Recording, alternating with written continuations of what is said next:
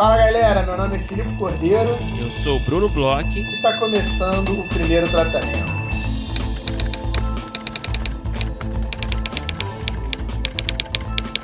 Fala, Bruno! Tudo bem? Fala, Filipe Cordeiro. Eu estou muito bem, por sinal, hoje. E você? Opa, Bruno, que bom saber que você está muito bem hoje. Um pouquinho de sinusite, na verdade. Mas. Hum, tô é... sob medicação. Mas vindo de você, eu já estou muito contente, assim, um pouquinho de sinusite ser só a única reclamação é acima demais.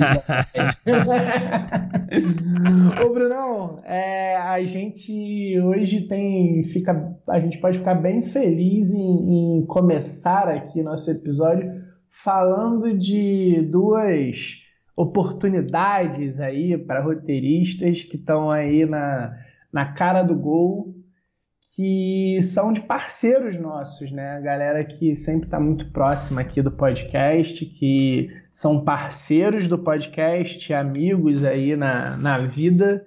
E a primeira delas eu acho que, que é a mais estourada de todas aí. Eu acho que quem nos escuta já deve saber, mas é sempre bom falar e relembrar, principalmente datas. É o Frapa, né? Aí tá, abriram aí as rodadas de negócios do Frapa.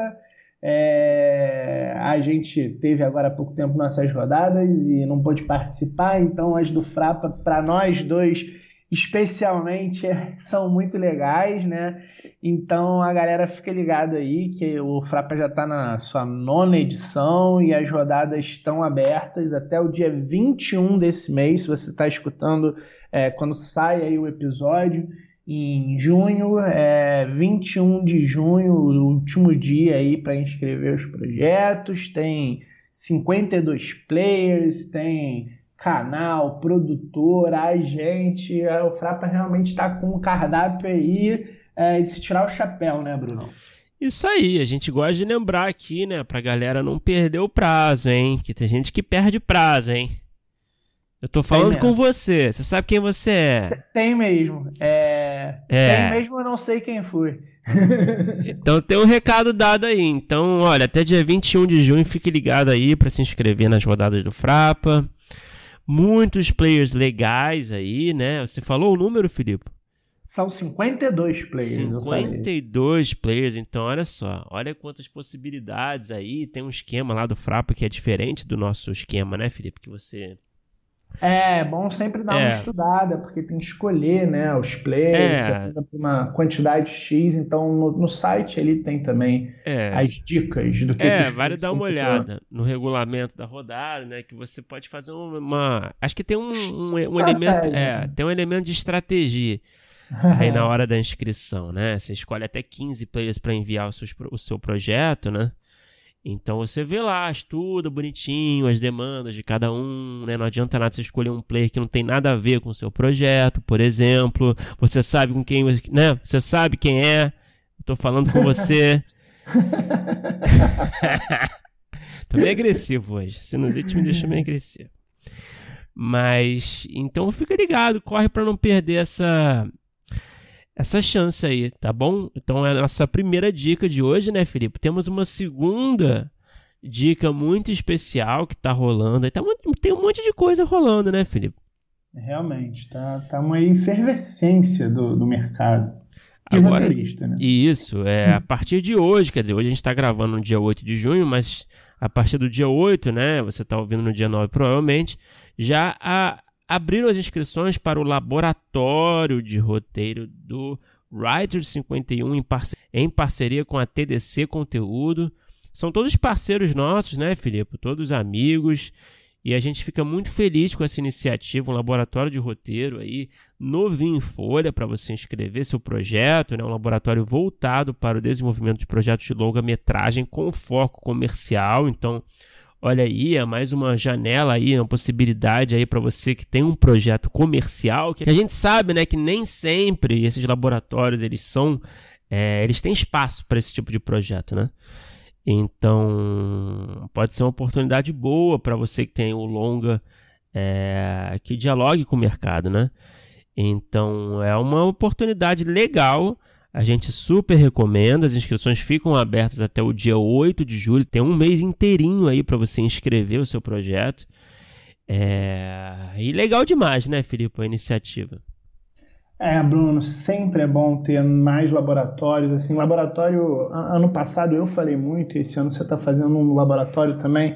Eu acho que é uma das coisas mais legais aí que, que existem no, no nosso mercado aí de desenvolvimento, de concursos, de é, dessa parte, né? Vamos dizer assim, antes de estar de repente com uma produtora, de, de fazer uma venda, alguma coisa assim, eu acho todo tipo de laboratório muito interessante. É uma coisa que você consegue se debruçar muito no seu projeto e acaba que você aprende muito, não só sobre o seu projeto. Então, assim, eu sou um entusiasta. Quanto mais laboratórios tiverem aí, eu acho que melhor. Acho que esse tem um diferencial interessante. É, a gente conhece a galera aí da TDC, a Bia já teve aqui no podcast. Eles têm uma visão mesmo de, de mercado, de filmes é, voltados aí para um grande público. Às vezes é uma coisa que a gente não vê tanto nos editais, nas chamadas, a gente já falou bastante sobre isso aqui, tanto nós dois como é, com roteiristas que passaram pela, aqui pelo podcast. Então tá aí, uma mega oportunidade, com diferencial, com tempo. Então tem duas aí frentes para a galera que está nesse mês de junho com projetos na mão, com roteiros aí na gaveta para se dar muito bem, né? É, eu vou falar também uma, já anunciando aqui, Filipe, a gente vai fazer um sorteio aí, na verdade, dois sorteios para o Lab 51. Olha aí. É, então a gente vai sortear, fazer aquele esquema que a gente tem feito, né? Um sorteio de uma inscrição é, aberta no nosso Instagram, qualquer um pode participar. Você pode ter que marcar, né, dois amigos no post, curtir o post, curtir seguir a gente, seguir o, o pessoal do Writers Room 51. E a gente vai fazer também um sorteio para apoiadores da faixa Divino Amor. Então, quem for né, na data do sorteio, né, apoiador do Divino Amor, vai estar participando automaticamente desse sorteio. A gente, na verdade, já vai anunciar o sorteio na sexta-feira nas nossas redes. Fique ligado, no dia 11 de junho. E a gente vai anunciar os vencedores do sorteio no dia 18 né, de junho, uma semana depois. Então a gente vai ter uma semana aí com o sorteio aberto. Boa sorte a todos aí. E, e é isso. Mais algum recado, Felipe? Não, eu acho que é por aí. Galera também que não conhece o Writers 151, eles são um blog, né? Bem, bem legal. É, fica aí o convite, joga aí no Google Writers 151. A gente tem, a gente já deu entrevistas para eles, eles têm entrevistas, análises, é, são ótimas entrevistas, sensacionais. Então Ficam essas dicas aí. E agora, Brunão, é, vamos chegar Momento esperado. Na verdade, não, né? O momento esperado está vindo aí daqui a pouco, né? o nosso grande convidado, episódio especialíssimo, na verdade. Eu acho que hoje a galera tá esperando bastante o nosso convidado falar. Agora é um cover. É um cover. Agora é um cover, assim, é o, é o que mais se falou nos corredores da nossa rodada de negócio. A gente vai falar aqui um pouquinho. Tá na eu boca já, do povo, né? É, eu já vi que no nosso Instagram teve gente pedindo episódio especial. Não sei, quem sabe, mas eu quero falar contigo sobre Mare of Easttown, Brunão. Eu quero. Eu, a gente andou conversando aí nos últimos dias. Eu segurei algumas coisas para falar. Vamos falar no podcast, então. Brunão, que série, hein? Que série? Finalmente podemos conversar sobre ela, né, Felipe? Você demora tanto para assistir. Ah, mas também para dar tempo para as pessoas verem. Porque, por exemplo, ó, vou, vou, vou, tirar essa culpa de mim, porque hoje eu tô, tô só sofrendo ataques, né? É, dos meus atrasos recentes. Mas semana passada a gente já poderia fazer esse episódio, mas a gente achou que estava um pouco em cima, para dar um tempo para a galera ver o último episódio também, né? Tá perdoado, Felipe, tá perdoado. Mas ficou vendo conta gotas, né? Mas tudo bem. Vamos falar um pouquinho, né, cara? Já passou um tempinho agora, a poeira já baixou, né? É, eu sei que, bom, eu sei que nós dois gostamos muito, muita gente é, amou, na verdade, eu não conheço ninguém que não amou. Estou para conhecer, deve existir. Mas eu queria saber de você, Felipe. Você é um cara tão né, um entusiasta, um roteirista de séries policiais, de projetos policiais. Eu queria saber a sua opinião depois de assistir agora o, o, o projeto como um todo, né? Fechadinho. que, que te atraiu mais nesse, nesse, nessa série, nessa minissérie? É, como é que ela conversou com você? Como que ela se diferencia de outras séries aí, policiais? Fala um pouco das suas impressões gerais. Bom, Brunão, eu vou falar, eu vou falar acho que em duas partes aqui. Eu vou falar um pouco minhas impressões gerais e aí depois eu vou falar uma talvez uma crítica com um pouco mais de spoiler, então vou segurar um pouquinho porque Opa. acho que nessas impressões gerais a gente pode falar uhum. um pouco melhor. É, uhum. Eu achei magnífica a série e eu acho que é, o grande diferencial para mim dessa série, o que eu acho que é o, o ponto aí que, que transforma uma das melhores séries aí dos últimos anos, é exatamente o que tem no título, Mare of Easttown. Easttown é um universo muito rico. É, a gente tem uma série policial em que a gente vê personagens muito tridimensionais que não funcionam só para trama policial. Eu acho que isso é a coisa mais gostosa da série. Você vê é, o drama familiar na casa dela que não necessariamente tem função para empurrar a investigação para frente, ele só explora mais a Mare, a personagem dela. Então você tem a filha que está pensando em estudar fora, está meio que num come age, tem uma toda uma questão sexual dela que é tratada de uma forma também original, diferente. Essa coisa da, da, da universidade, né? Tá tão presente nesses filmes e séries americanas, né? O pois personagem é, né? vai, adolescente. Vai longe, aonde será que ele vai estudar? Né? A gente não tem esse drama aqui, né? Você e, vai estudar e, aqui na. E, é, você vai estudar do lado de casa. Aí você vai querendo que você saia em breve.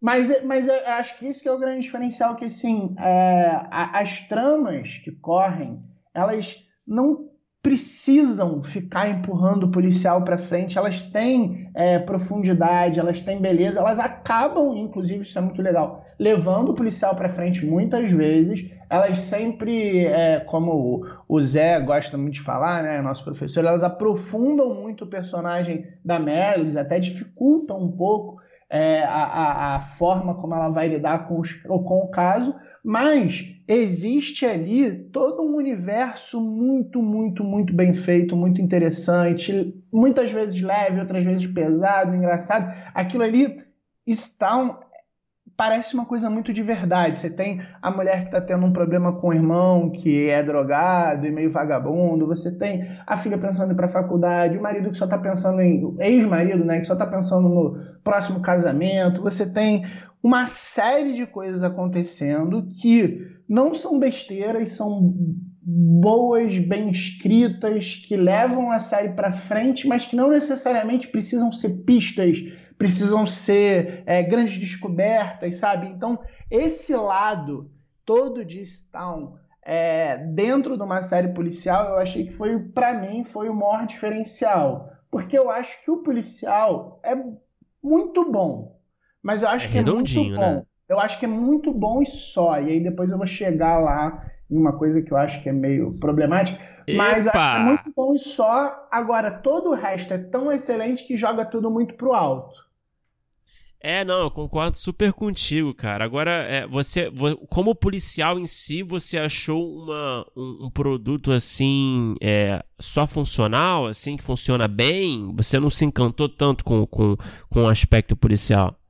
Cara, é o seguinte, ó, vou, vou entrar numa zona de spoiler, tudo bem? Vamos lá, vou, não, agora acho que, né, acho tá, que o nesse episódio vou partiu, seguinte, né? Eu vou botar aqui no, no post quando começa a entrevista. Então, se você chegou até aqui e ainda não viu, não quer saber spoiler, você pode parar, olhar no post e jogar direto para a entrevista é, do nosso convidado.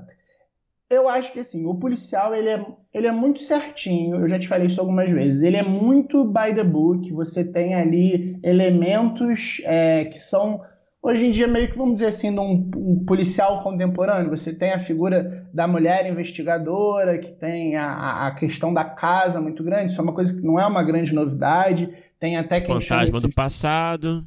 Fantasma do passado. Você tem, tem até quem chama de subgênero, que é o, o é, noir doméstico, você tem ali ah, os fantasmas do passado, os segredos da cidade, um, um, crime adjacente que ajuda o crime novo. Isso aí você tem. tem um joguinho diversos... dos suspeitos, que, né? Tem aquele é, joguinho bom dos suspeitos. Em diversos filmes, esse tipo de coisa que você tem dois crimes, inclusive Bom Dia Verônica tem dois, dois crimes, os suspeitos, etc. Um monte deles tem isso. Você tem policiais muito diferentes que não gostariam de trabalhar junto no primeiro momento, que é. acabam se tornando Aquele buddyzinho, é. Você tem tu, tudo ali. É, você tem a, a, personagem, a policial que é afastada do, do caso. Você tem tudo que tá by the book ali no gênero policial, bem feito. Ah, eu tô sentindo feito. que tem um mais aí, hein? Tem um porém, hein? Porém, tem uma coisa que eu. É, tem uma coisa que eu acho que é, para segurar o gênero. Ai, meu Deus. E pro nível da série, me desagradou. Ai, tem, tem, tem, duas Tem uma coisa que eu, que eu acho que é chatice minha e que eu acho que é até legal. É aquela vizinha senhora ah, que, que reclama a primeira vez que o cara câmera. aparece e tal. Aquele episódio aponta muito. Aquele episódio, eu não sei se você lembra, nesse episódio ela revê o desenho que fez da, da pessoa que estava perto da casa dela.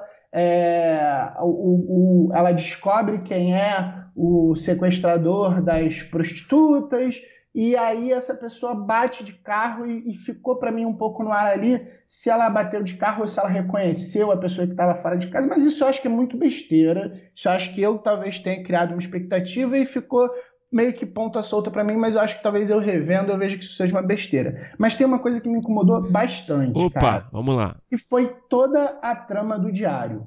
Toda a trama do diário para mim foge muito. Ah, do diário da, da, da falecida, né? Do diário da falecida. Porque, assim, vamos lá. Eu pensei bastante sobre isso. É, primeiro, a menina que quer ajudar a, a, a, falecida não se furta de dizer que ela fez, por exemplo, um perfil numa rede social como prostituta, mas esconde que ela tem diários porque não seria isso que ela queria, porque ia descobrir que tinha um caso lá com o primo já achei mais ou menos. Aí, quando a policial vai perguntar para ela, ela esconde do outro policial que é amigo dela, que ela já está afastada do caso nesse momento. O cara chama ela para investigação. Eles vão lá na casa da menina. Aí a Mary sai e fala: Ah, esqueci uma coisa lá dentro. E pergunta do diário para pegar o diário escondido também já achei estranho porque esse cara ele estava trazendo ela para investigação, ela não tinha por que esconder dele, ele já estava fazendo aquilo errado com ela me pareceu já um pouco estranho. Aí a menina resolve contar o lugar errado do diário e você não entende muito bem porque que ela quer aquilo. E aí vem o que para mim é pior. De repente, é, aquele menino, que era o talvez pai, não pai, é, faz uma trama para queimar os diários, que eu confesso que depois que ele descobriu que não é o pai, por que, que ele tem aquele ímpeto todo de queimar os diários? Ele já sabe que não é o pai, não, não, não, por que, que ele está tão chateado se alguém descobrir quem é o pai verdadeiro? Ele, inclusive, em determinado momento, não queria nem ficar com a criança. Ele não tem curiosidade. Outra, fica aquele mistério que ele não estava em casa durante a noite que a menina foi assassinada. E aí, o que é pior? Quando você vai afunilando, que você chega no final, tem uma cena onde ele persegue a menina, porque a Mare descobriu que esconderam os diários ele persegue a menina, pega uma arma, ele tinha acabado de ser preso, a Matt tinha acabado de falar que ele era o principal suspeito, ou seja, os diários poderiam até ser uma coisa que iam livrar ele, ele por um acaso resolveu queimar. Aí ele tem a brilhante de, de ideia de, de, de, pegar um cúmplice dele, que em determinado momento ele fala: ah, nossas três histórias estão ligadas. Você nem sabe quem é aquele outro cara direito que tá com é, ele. Aquele malandro parece, ali deu uma pinta ali do nada, né? Parece que tinha mais história que acabaram cortando. E ele ameaça ela com uma arma na cabeça. Um cara que não cometeu crime nenhum, que não é o pai da criança, ele resolve pegar uma arma, botar na cabeça. Tudo aquilo me pareceu, sabe o quê?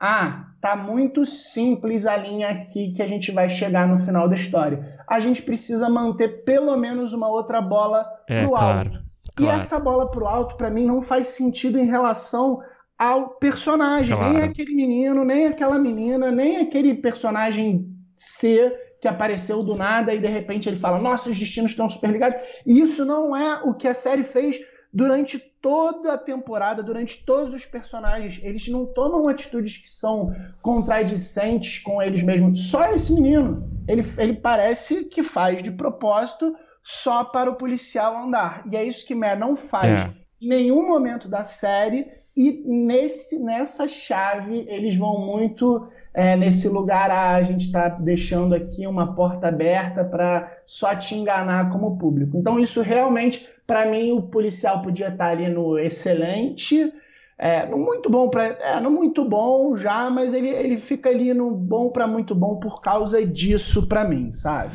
Caso sólido, hein, Felipe, que você apresentou aí, hein? É, eu, eu, eu, eu, gostei muito da série, eu fiquei, eu, eu, eu prestei muito atenção na parte policial e tal, e aí nesse negócio eu falei, putz, precisava disso, uma série tão, tão certinha, tão bonita, tão bem feita, e aí precisou deixar essa bola aí só pra me deixar na dúvida. E o que, que você achou? Não, eu concordo contigo, mas é, é, tão, deve ser tão difícil, né? Eu nunca escrevi uma série desse tipo, logicamente, mas é, você tem aí, né, um universo de tantos personagens e tramas e subtramas que é, é, é difícil você não perder o fio da meada em algum momento, né? É, é. você não forçar um pouquinho, né? Algum personagem em algum momento que não é coerente. É, mas eu, eu tô contigo. Mas eu queria saber, Filipe, qual é o. O que, que você achou do da revelação final de quem foi o, o assassino da menina? Cara, você. Você tinha alguma. Muito... Alguma não, suspeita achei, dele? Eu achei bem surpreendente, assim, quando chegou ali pro final da, do, do o penúltimo episódio, assim, que é, você começa a entender que talvez não seja aquele cara que parece. Eu achei, vou te falar o que, que eu tava achando muito, que não era o, o primo pai lá da criança que tinha matado, mas que eu achei que ele fosse a mulher dele. Em determinado momento eu achei que ele estava escondendo para alguém. Achei bem surpreendente, acho que também, de novo, voltando nessa chave do, do, do policial by the book eu achei muito legal, achei uma forma muito boa de surpreender e, pô, num universo muito pequeno, a partir do momento que você sabe que tá ali na família, você no máximo pensa em uma, duas peças, e eu confesso que eu me surpreendi, achei bem construído o menino, né, que mata, agora que a gente tá falando de spoiler mesmo, ele tem, por exemplo, uma cena antes de violência no colégio. É, aquela cena tá, ela tava meio solta, né? É, ela tava destoando mesmo, né? Tava, e aí a explicação era porque era uma traição tal, não sei o que, mas assim, ele, ele apresentou antes, achei bem feito. Agora, de novo, também confesso que não é uma grande novidade. Eu acho que tem uma, uma, uma autora de, de suspenses, né, e que talvez seja um pouco da mãe desse gênero aí de é, mulheres investigadoras e personagens fora de policial que chama Gillian Flynn, né? De, claro, de, claro. É, daquele da garota Exemplar. lá do tal, que ela tem um livro, acho que de 2015 ou 2008, que chama O Adulto, que já tem um primeiro criminoso criança. Quem viu a, esse da janela aí, que é horrível da Netflix, também é uma criança que mata, tal, que, que é meio violento. É então, a tendência. Até, até isso já tem um. Eu acho que a, a Gillian aponta um pouco assim para as tendências. Eu acho que é bom ficar observando os livros dela, porque sempre vem uma série de coisas depois nos policiais que usam as coisas que ela faz. Mas até isso é um pouco de tendência, mas também a forma como. isso não me incomoda nem um pouco. Assim, né? De verdade, eu acho que tudo isso que eu falei, que ela é bem by the book, não me incomoda nem um pouco. Que eu acho que é o que eu falei. O diferencial dela é outra coisa e ela faz um, um policial muito acertado. E eu adoro, eu sou um cara que gosta do gênero, então eu não me incomodo nem um pouco Pô. de ver um, um, policial muito acertado. Mas aquela sabe? cena você não achou meio trash, cara, do menino lá com a arma lá, com a, com a, com a falecida? Fica a longe dos meus pais! Se afasta dos meus pais! É, deixa eles serem felizes! Sabe? Foi uma coisa meio esquisita aquilo ali, né, cara? Não achou, não? Achei meio fora do tom, sei lá, cara. Achei meio melodrama. Achei meio esquisito. Você, você, falando, eu até entendo, mas assim, é, é porque eu, é aquela história, assim, eu acho que a revelação foi bem construída e foi é, bem feita. Claro. Realmente a cena poderia ser melhor, poderia, tipo, até a forma como ele atira no dedo dela tal, é meio, é meio, meio rápido, assim, meio é. Mas eu não, não, acho que seja problema, não. Mas eu, eu não, pensando aqui, eu até concordo contigo. É, não, me vem agora, não é um negócio que me incomoda, né? Mas. Mas eu, eu, cara, eu fiquei surpreso com, com o menino mesmo, assim. Acho que eles fizeram um, uma boa intriga ali, apesar de, como você mencionou aí, eles forçaram um pouco a barra às vezes, né? Pra você ter várias, múltiplas bolas. Ali na, naqueles dois últimos episódios, né? Eu achei tão certeiro aquele jogo que eles fizeram. Ah, aquela foto. Ah, a historinha lá da viagem, sei lá o que, da pesca, para depois revelar que eles estavam protegendo o menino. Eu achei bem esperto, assim, sabe? É, o, o, a, a viagem da pesca é. e a é. forma como tudo isso é feito eu gosto muito, mas, de novo, tudo que aparece o diário eu acho meio ruim. Quando ela é. resolve mostrar a foto, que ela não resolveu mostrar antes? Eu acho é. que ali a, a questão é porque é isso, né? Eles resolveram usar o diário para fazer essa, essa é, esse, essa levantada de bola em paralelo, e eu acho que toda essa parte do diário é meio mais ou menos. Então, todas as escolhas a partir disso me parecem ser meio extemporâneas para o que aconteceria é, se fosse um pouco mais pegada no, no realismo ali. Então, é. me parece ah, muito conveniente que ela leve quando a Mare já está fora, não sei o quê. É, e claro. a série ela não, não usa isso muito.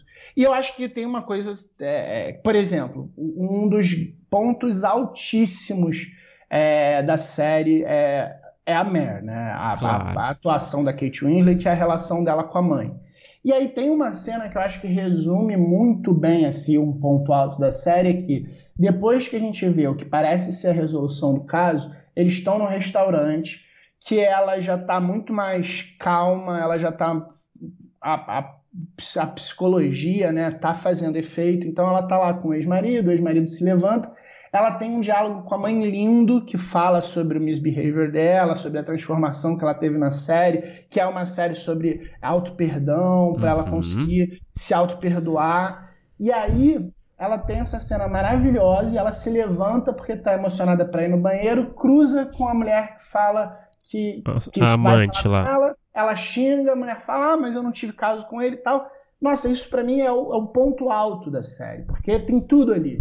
Tem é, a, a, a, personagem da Mare com a mãe, com a filha, com o ex-marido, tem essa parte pesada da cidade, tem a fofoquinha da cidade, tem o jeito dela de ser grossa, que a mulher vem toda educada falar com ela, ela manda a mulher a merda, e aí a mulher responde uma coisa só uma coisa que pum, dá o estalo, ó, essa história tá mal contada. Isso aí, para mim, essa cena para mim é genial, ela tem tudo ali, todo é. o universo da série, do que é genial da série, tá ali. A única coisa que me incomoda mesmo é tudo que envolve o diário. É, não, e cara, eu me senti tão idiota com, essa, com esse. com aquele elemento da câmera, né? É, assim, né, a gente tá tão imerso ali como público e como roteirista a gente se sente meio merda, né? Porque a gente vê, porra, como assim a primeira cena da série, saca? Uhum. A primeira cena da série, eu não sei lembro se era a primeira, mas enfim, das primeiras. Não, é a primeira, é a primeira. A... chega. É, é, tipo, tá, é, é o primeiro diálogo da série ela falando com a velhinha sobre Pois é, e a gente, a gente acha, beleza, isso aqui é uma, um contexto, sei lá, uma cena pitoresca aqui da, da dessa comunidade, né? E até é uma gag, né? Dessa coisa da uhum. câmera e tal, desse casal. E é ali, né? É ali que tava o ouro no final, né? É. Então, quando é bem feito, né, cara, pode ser o. Pode, né, quando, depois que rola, você fala, puta, tá, era muito óbvio, né, que isso tinha alguma função narrativa, né? Exato, e, e aí é que tá a mágica do, do, do, policial bem feito. Né? Exatamente. Porra, aquele final tão simples também, né, que não deve ter dado nenhuma dor de cabeça pro roteirista é, encontrar esse final, né? Dela subindo lá no sótão lá, né? É, é, Tão é, simbólico, é, redondinho, resolve, é, bonito, corrige tudo. o misbehavior, bonito, poético. E é só esse. É, é, muito simples, né? É um negócio que provavelmente já estava. Já estava ali separado, né? Não foi, ah, meu Deus do céu, qual será o final, né? é um negócio que estava plantadinho e tal. É, nossa. você veria do opening scene até a última cena, é, é muito redondinho, cara. É muito redondo. Bom, eu acho que 0 a 10, Felipe, qual é a nota que você dá então? Eu dou um 9. 9. Acho que 9 é uma boa nota. Tô contigo nessa. E a gente, bom, tá sempre aberto aí para opiniões É, se alguém explicar melhor. Só última, última parênteses. Me, me pareceu, talvez, por conta daquele personagem lá, que talvez tivesse mais história aí e por alguma decisão editorial, vamos dizer assim, cortaram alguma coisa ali. Talvez seja essa a desculpa. Hum. Talvez. então você vai deixar essa, quem sabe, né? Vai deixar essa. Vou ah, deixar, talvez vou, tenha sido. Vou dar isso pra eles. Acertaram tá. tanto pode ser que tenha sido ali a tetinha na história, mas aí quiseram fechar no tempo tal, aí pensaram, ah, isso aqui a gente pode cortar, que não vai ficar tão estranho, e para mim acabou ficando. Eu vou dar essa dúvida aí para Mare of. Bom, então é isso, né? A gente, né? Se você tem alguma opinião polêmica, amor, odiou, fala com a gente aqui, como sempre, nas nossas redes, manda um e-mail pra gente, primeiro tratamento podcast.gmail.com. E bom, Filipe Cordeiro, vamos agora para o nosso grande convidado do dia, um convidado aí é, que a gente está um tempo, né, tentando conseguir esse papo, a gente finalmente conseguiu, ele foi super solícito com a gente. E quer falar um pouquinho dele, Filipe? Com quem a gente conversou essa semana? Bom, Brunão, a gente conversou com o Rodrigo Teixeira. É, o Rodrigo Teixeira, eu acho que a galera sabe bem, ele é uma dessas pessoas que dispensaria apresentações, mas como é nosso formato, a gente vai apresentar. Formato, respeita é, o formato. É produtor, é um produtor que fez aí grandes filmes, grandes filmes autorais, filmes premiadíssimos, tanto aqui no Brasil quanto fora do Brasil. Então é produtor de Cheiro do Ralo, Alemão, Me Chame Pelo Seu Nome, O Farol, Ad Astra. Inclusive, Ad Astra ele fala pra gente que ele teve um orçamento de mais de 100 milhões de dólares como produtor. Então dá para você entender o tamanho que o Rodrigo chegou, né? É um cara aí que já trabalhou com as principais estrelas nacionais e internacionais, que tem um olhar para talento que já revelou alguns roteiristas, diretores, fotógrafos que hoje em dia fazem sucesso no mundo inteiro e deu aí o ar da graça no nosso podcast. Já tinha um tempinho que a gente tentava falar com ele conversou bastante com a gente sobre é, produção e roteiro, né? A ponte roteirista e produtor, produtor criativo, que é o caso dele. É, falou um pouco desse olhar dele é, em termos das histórias, falou um pouco sobre é, mercado, causos. Foi um papo aí super completo e vou te falar, um daqueles papos que é muito gostoso de gravar, Brunão. O que, que você achou da conversa? Cara, eu adorei. Com certeza vai ficar ali no, no top, sei lá, top 10 do, de entrevistas que a gente já fez. É, me impressionou muito, cara, como ele conhece o cinema, né? É um uhum. cara, é um, é um cinéfilo ali naquele. É, no significado mais né, legítimo da, da palavra. Então, um cara que sabe tudo, cara. Quando eu. Teve uma hora ali que eu perguntei as referências dele, que, que tipo de filme que fez ele querer trabalhar com cinema, produzir. Cara, era uma lista infinita, assim, é. de clássicos de, de, diversas décadas aí, de outras e épocas. de diversos gêneros, formas, é impressionante. É, de diversos movimentos do cinema, né, internacional, enfim. Então é um cara que sabe muito e a gente vê por que ele tem um olho tão bom, né? É um cara com uma sensibilidade muito particular de reconhecer talento, como você colocou aí, e de, de entender o que, que é um bom roteiro, né? A gente falou hum. muito sobre isso principalmente, né? Como é que ele enxerga é, projetos, o que, que, ele, o que, que chama atenção nele em roteiros. É, comparou, claro, né? Ele está inserido no mercado daqui, mas também em Hollywood, então a gente fez essas comparações, enfim. Foi um papo, cara, é, com certeza um dos meus favoritos. Vamos escutar que está muito bom.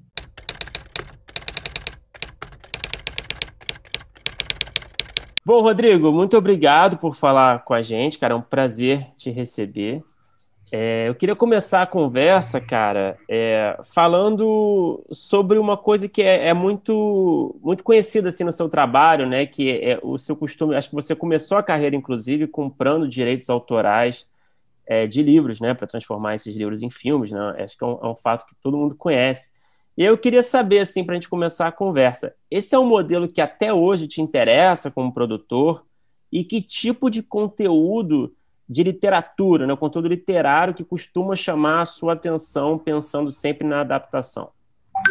Olha, é, bom, primeiro eu queria agradecer vocês o convite, Bruno e Filipe, prazer estar aqui conversando com vocês.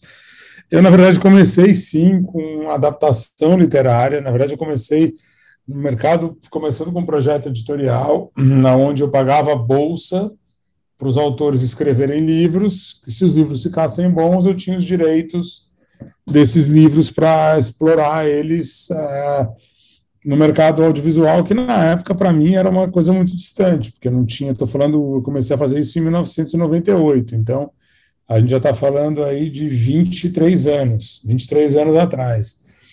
É, foi, foi uma, uma, forma que eu encontrei de adentrar o mercado. Eu sempre fui leitor, sempre li muito. Sempre li muito criança, na minha adolescência não li tanto, mas os meus, sei lá, 17 anos para frente, eu vou 18 anos, eu voltei a ler muito. Aí li, até hoje leio. Um dos maiores prazeres que eu tenho é comprar livros e ler livros. Então, assim, eu de fato sou muito movido pela literatura como uma base que solidifica um pouco o meu pensamento cinematográfico. Uh, cara, não tem um livro específico que eu.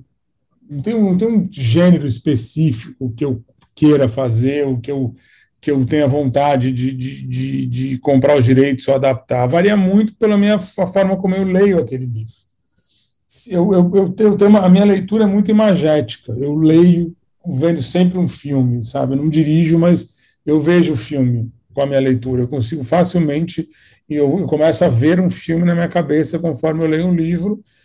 E eu começo ali a sacar se esse filme tem a ver comigo, se é algo que eu gostaria de fazer. Ou seria um filme que minimamente ele é viável, ele existe como um filme.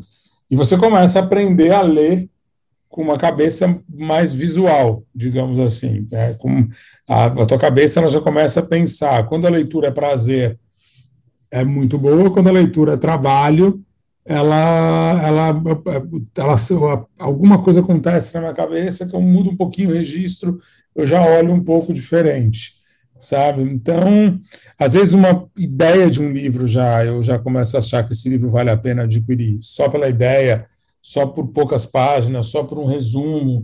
Ali eu já falo, puta, aqui tem uma ideia. Então dá para extrair dessa ideia um bom filme. Minha relação com a literatura é muito importante, pra, é uma base do meu trabalho. Hoje mesmo, de manhã, eu fui numa livraria e peguei aí alguns livros, entendeu? Um livro que eu tenho direito, outros livros que eu estava querendo olhar. Eu leio muito livros sobre cinema, então a gente está falando aqui de um, de um que me ajuda muito, de um a gente está conversando num podcast de roteiro, então, cara, eu li uma coleção de roteiros, de livros de roteiro dos Estados Unidos que eu acho incrível, que é o Backstory, que tem cinco uhum. volumes. Eu li os cinco volumes, eu conheço todos os autores, eu conheço muitos roteiristas que estão ali. Uh, tem uma visão muito específica desses roteiristas, de como é o trabalho de um roteirista nos Estados Unidos. Uh, então, me interessa muito saber a cabeça do roteirista para saber o que, que eu posso oferecer para ele em termos de literatura, enfim. E também me interessa muito saber como os roteiristas pensavam em 1920, 30, 40, 50, para entender o que é moderno hoje, que eu posso usar no meu trabalho enquanto produtor e no meu trabalho enquanto leitor.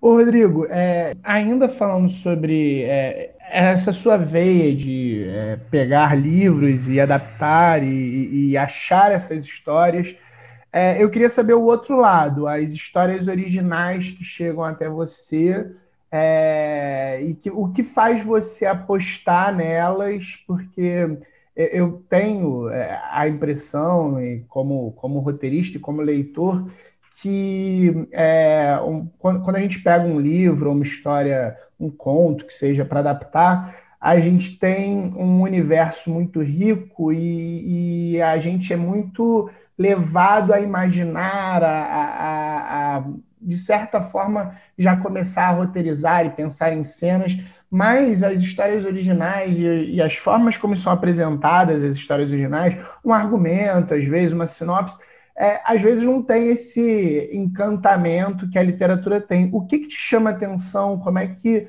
é, é, o seu trabalho com ideias originais que chegam, como é que funciona esse outro lado que não tem um material tão rico quanto um livro para apostar?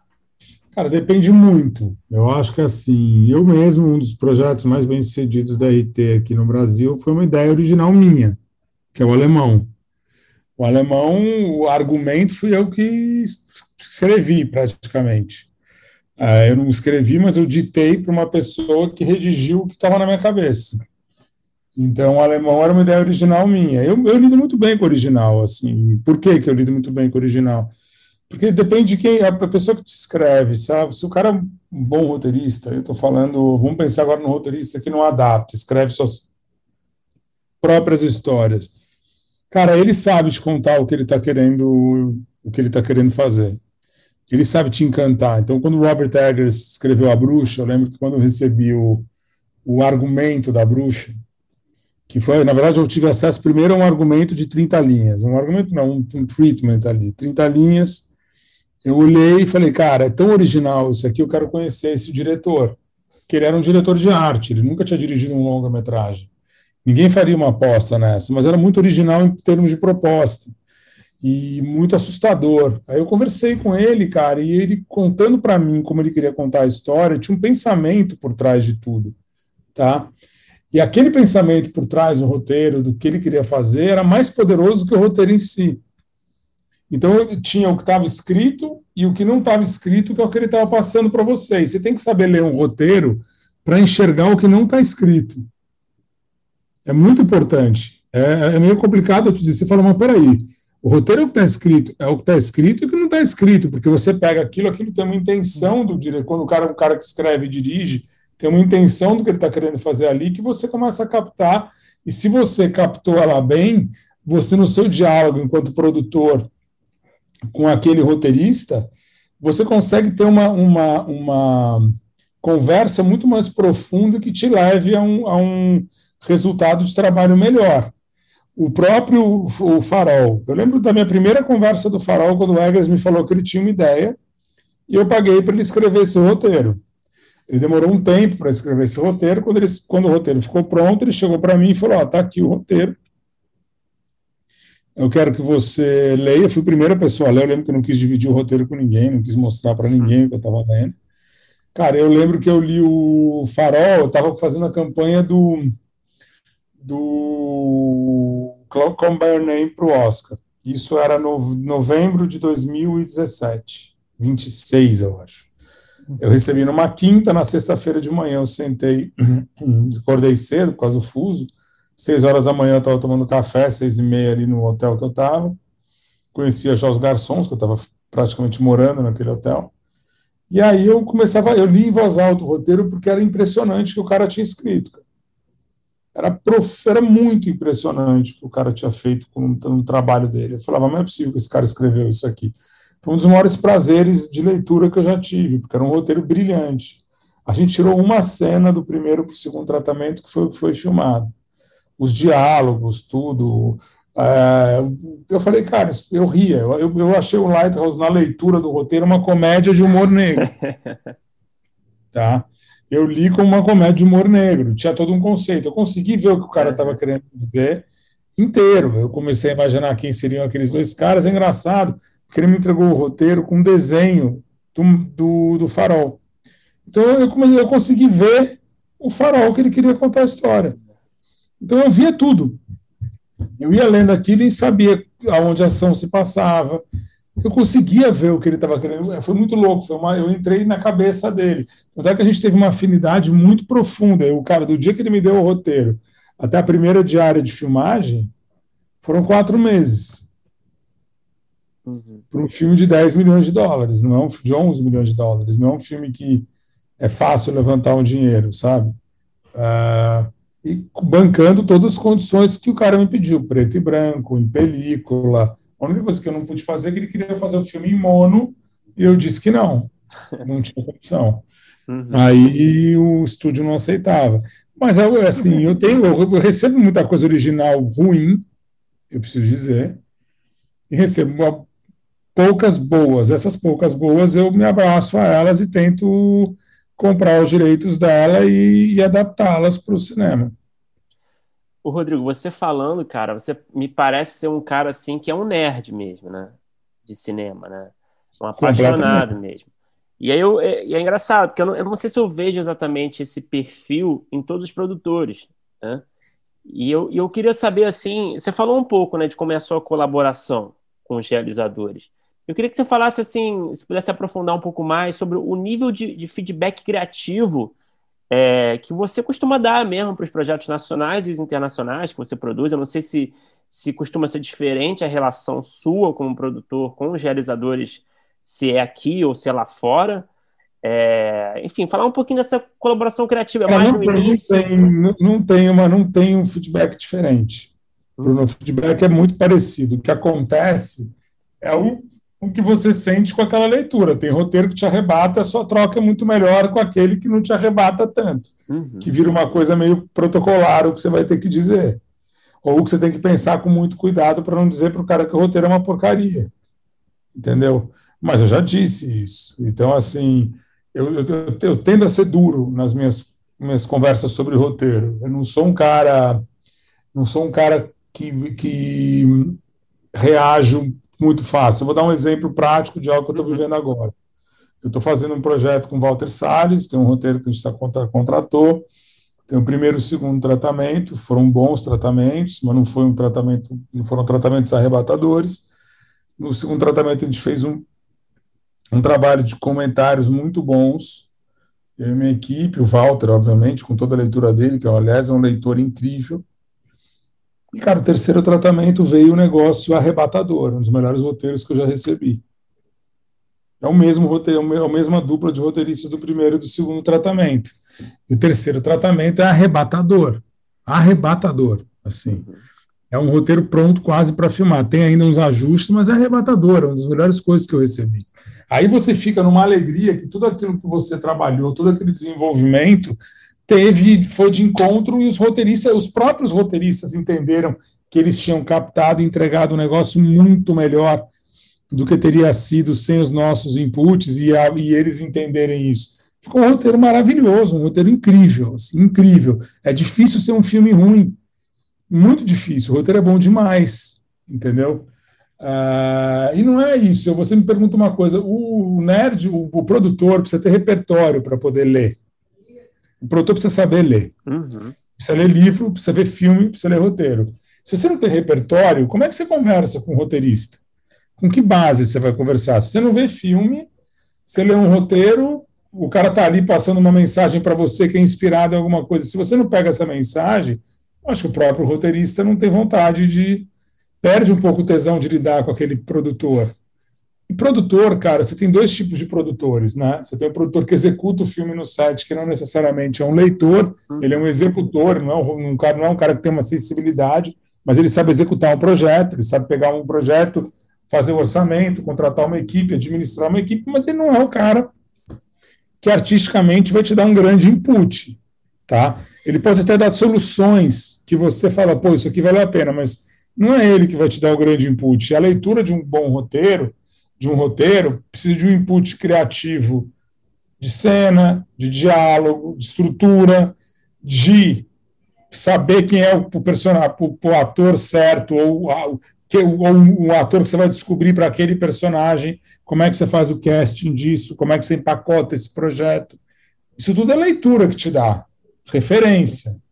Aí você é, a referência é para falar, pô, já vi isso, isso aqui não vai funcionar, já vi filme assim, vamos insistir nisso. É, eu acho que tem muito produtor que não sabe ler. E aí você tem um produtor criativo, que é o cara que lê, o cara que tem repertório, é o cara que tem. Você fala, pô, produtor criativo, é uma puta sacanagem, todo mundo é criativo. Uhum. É um produtor que lê, é um produtor artístico, é o cara que, que tem interesse na parte artística do processo mais do que na parte mecânica do processo.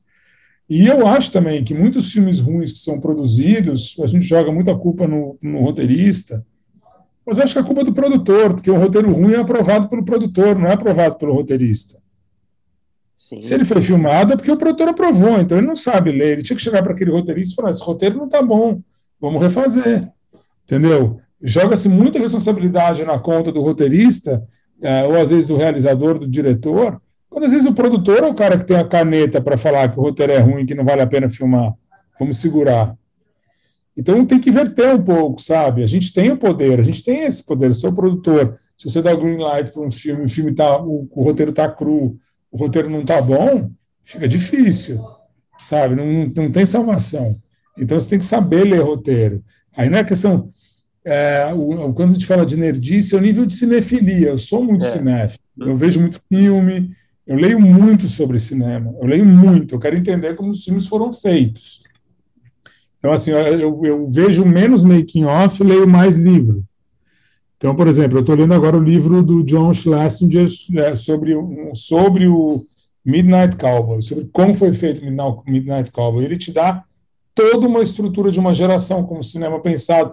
Eu conheço aquela geração, mas o cinema, eu já começo a ter as minhas próprias referências a trabalhar nisso de uma forma que eu tenho uma. uma, uma puxo isso para minha história e me ajuda muito na hora de ler e trabalhar um roteiro.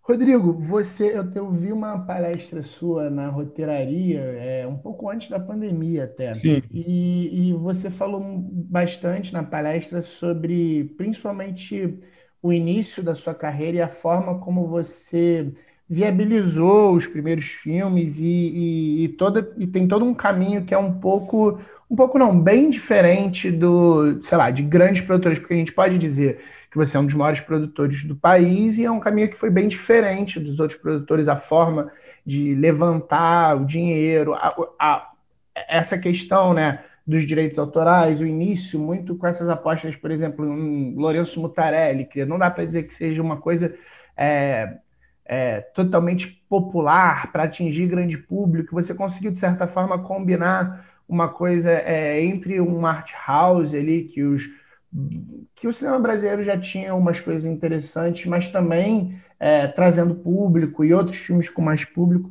Eu queria saber é, se você acha que é, essa sua forma de fazer cinema, esse seu olhar, talvez para uma coisa mais autoral, sem esse desprendimento com o público, mas essa coisa mais autoral, é, foi mudando com o tempo que você foi trabalhando? Você conseguiu abrir é, portas para até, vamos dizer assim, produções um pouco mais cuidadosas e maiores para algumas coisas um pouco mais autorais?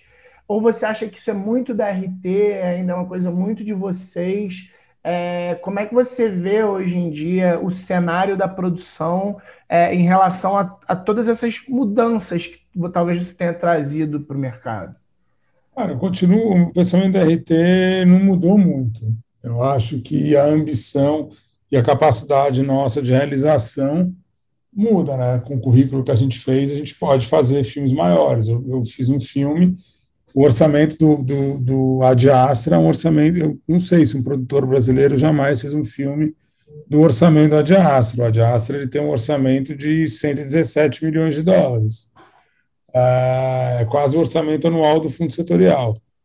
É, então, assim, o, que, o que eu, como produtor, eu comecei a trabalhar nisso, eu acho que um pouco do que mudou na minha perspectiva foi a perspectiva de trabalhar gêneros que não necessariamente eu ter, seriam escolhas óbvias por me sentir limitado a não saber como fazer, ficção científica, terror. Hoje em dia eu não tenho um gênero que me limite, eu acho ao contrário, tenho uma limitação muito maior de tentar fazer um, uma comédia escarrada, que não é muito meu perfil, que não é muito algo que eu saberia fazer, mas que hoje eu estou olhando, tentando encontrar uma, uma forma de fazer isso, do que o contrário. Então, uma forma de fazer uma comédia, eu, o, o filme mais próximo de uma comédia, os dois mais próximos de uma comédia que eu produzi, os três, né? Eu fiz o Casamento de Romeu e Julieta, que é o meu primeiro longa no Brasil, O Cheiro do Ralo, de certa forma, é uma comédia, mas é o Francis Ha e o Mistress America que são comédias. Se você for entender, a Greta ali trabalha muito numa, numa uhum. nos dois filmes, ela trabalha num, num, muito mais numa, numa linha de comédia do que num tom sério.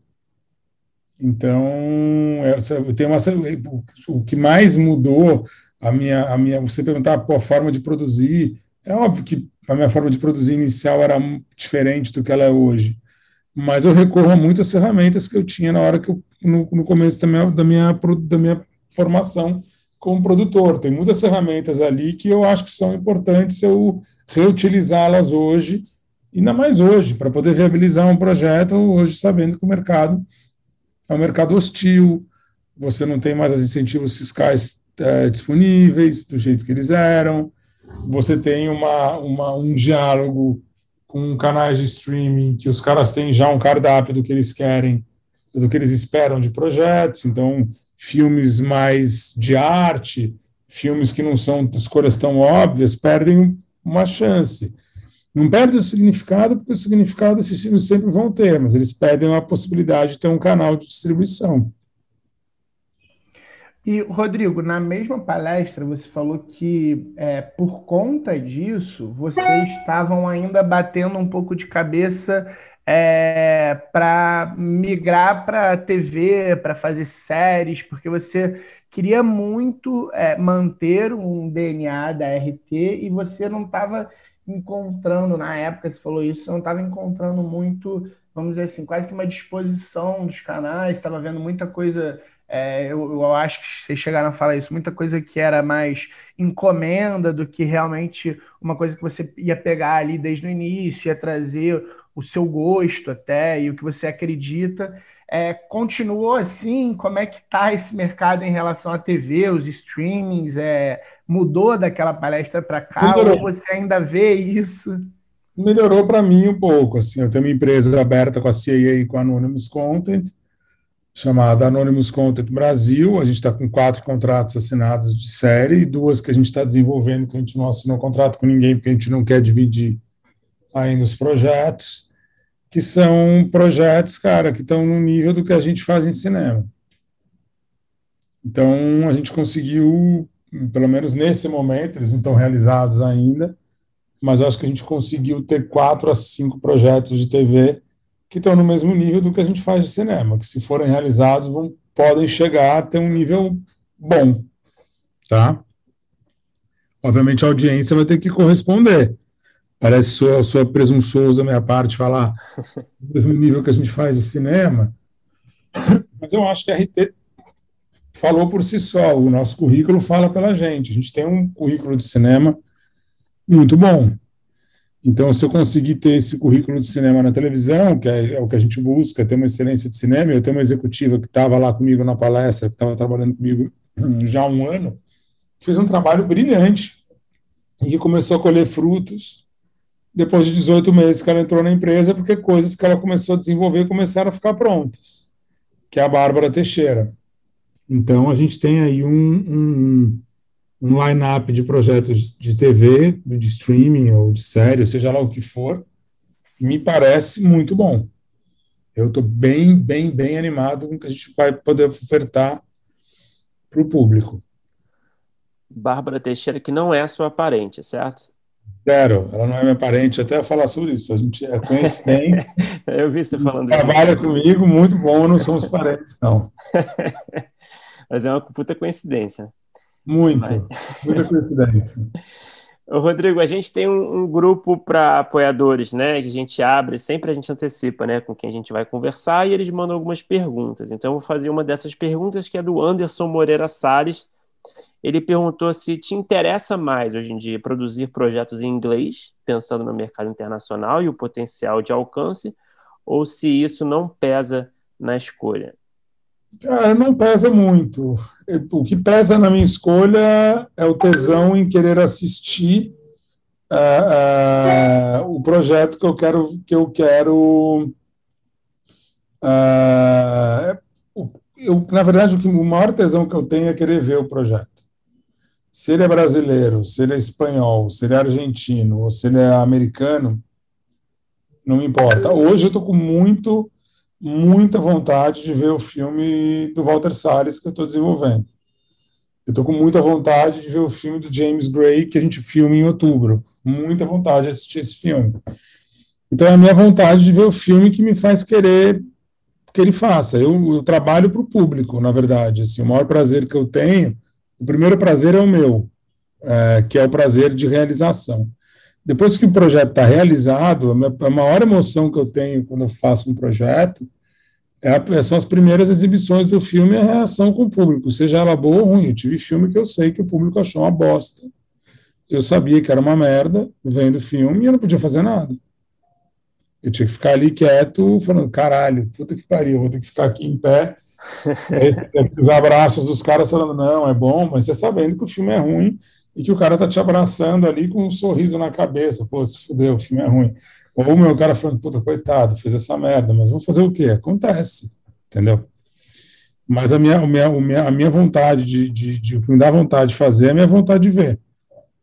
Mais do que qualquer coisa. Então não tem um país, não tem uma, não tem um lugar é, que é aquilo que eu acho que está mais maduro e pronto. Eu tenho, estou com vontade de fazer. Hoje eu tenho um em língua espanhola, um em língua portuguesa e um em língua inglesa que eu quero que aconteça rápido. E acontece também, Rodrigo, uma curiosidade minha, assim, é, eu acho que você chegou numa posição, né, na sua, na sua carreira, que eu acho que você tem acesso, né, a muita gente que você admira, né?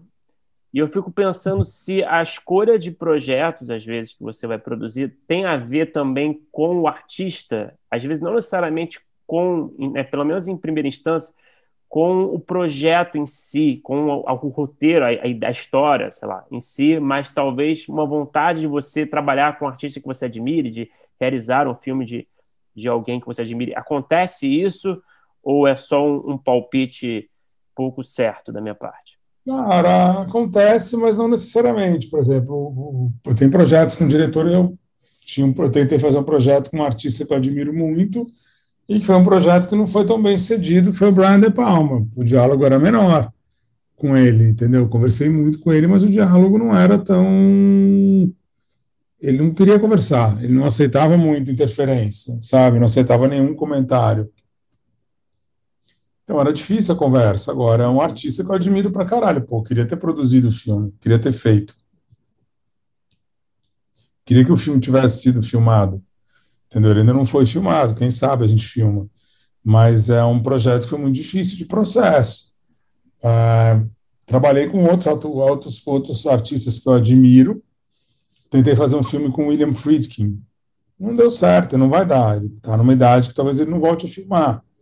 Ah, então, adoraria ter feito um projeto, esse projeto que a gente imaginou fazer junto. Mas conheci ele, conversei com ele, tive minha reunião com ele, mas o projeto não evoluiu. É, óbvio que assim você fica. Tem muitos diretores, tem muito diretor jovem, porra. Eu, eu é, admiro gente que não tem história realizada ainda, sabe? O Eggers, eu admirei a força criativa dele na minha primeira reunião com ele. Eu falei, cara, posso estar apostando numa coisa boa, posso estar apostando numa coisa que não tem capacidade nenhuma de ir para lugar nenhum. Aí é uma aposta. Agora, tem diretores que, que, que tem artistas que você que são apostas, que aí você está vendo se, se, essa relação funciona.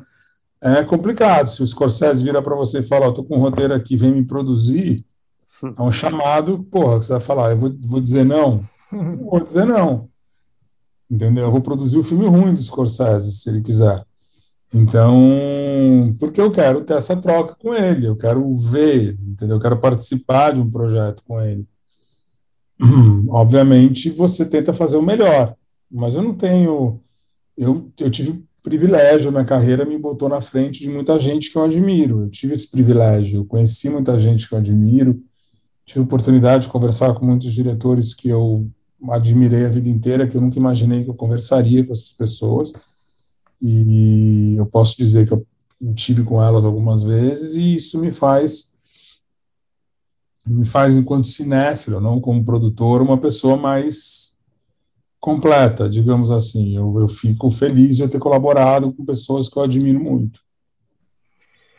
E, Rodrigo, aproveitando essa, esse final da sua resposta, é, inclusive o, a sua relação com Eggers, é, como é que é o, o a, a sua procura de talento, e aí principalmente por conta aqui do podcast, é, a sua busca por roteiristas, você tem uma preocupação em encontrar é, novos talentos? Você costuma, como é que você costuma escolher os roteiristas para cada uma das suas produções? Porque eu também imagino que, dependendo da produção, às vezes é, é, tem questões de procurar um determinado tipo de roteirista para determinado tipo de história. É, você é muito aberto a escutar roteiristas com histórias novas? Como é que funciona é, é essa sua, vamos dizer assim, é, é, pesquisa de mercado e contratação no mercado?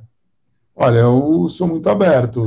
Portanto, sou que o primeiro, o Murilo Hauser, se não me engano, primeiro ou segundo crédito, porque o, o Filho Eterno foi o primeiro crédito dele como colaborador, mas o Vida Invisível foi o crédito dele como roteirista.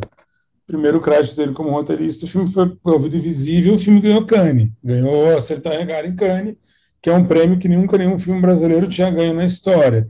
Junto com ele teve uma, uma roteirista, era Inês Mortagaray, que é uma roteirista uruguaia, que fez um trabalho com ele, que também era o primeiro trabalho, um dos primeiros trabalhos dela. Ah, então, eu aposto muito. Eles, é, hoje eles têm um currículo, têm uma história, mas quando eles foram escolhidos para fazer o filme do Carinho, eles não eram conhecidos, não tinham currículo, não tinham história. O Murilo hoje está fazendo roteiro para o Walter Salles, está fazendo roteiro para outros, a Inês também está fazendo para o Walter Salles, tem ah, a Inês fez um roteiro de um filme do Fernando Fraia, então tem aí um, um, um trabalho delas, assim, outros roteiristas também uh, eu tenho vontade de trabalhar com roteiristas novos, desde que o cara tenha algo para me dizer, tem uma história bacana, sabe escrever um texto, sabe fazer um roteiro, entenda minimamente do ofício. O que eu não quero é aqueles caras que chegam para você e falam: olha, eu tenho um novo A Bruxa, eu tenho um novo Harry Potter, como de vez em quando um cara vem para você e fala isso. Eu, tenho, eu acabei de escrever a, a nova bruxa. Você pode falar isso. Porra, é, você está se colocando numa posição que é uma posição de exceção, né? A bruxa foi um sucesso. Você vai falar para mim que você vai escrever o um novo A Bruxa? Você, tem, pode, você pode ter a vontade de escrever a nova bruxa, mas que você escreveu, hum. aí é complicado, porque daí você se bota numa posição, qualquer coisa abaixo da bruxa, você entregou o que você falou. Então você frustrou a mim e se frustrou. Então você coloca suas expectativas no alto, sabe? Então você tem que, que uh, saber se apresentar. O roteirista tem que saber se apresentar. Uh, eu, eu, eu, sinto uma, uma. Eu tenho uma sensação uh, que, por insegurança, às vezes o roteirista se coloca numa posição de arrogância.